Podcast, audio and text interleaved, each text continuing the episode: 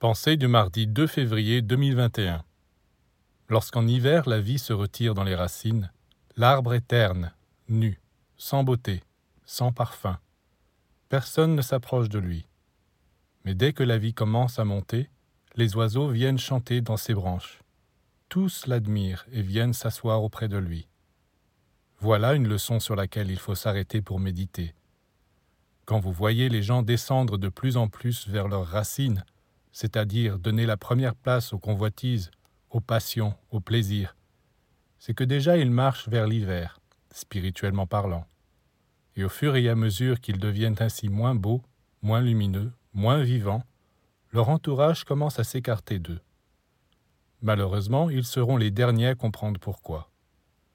Retenez donc bien ceci.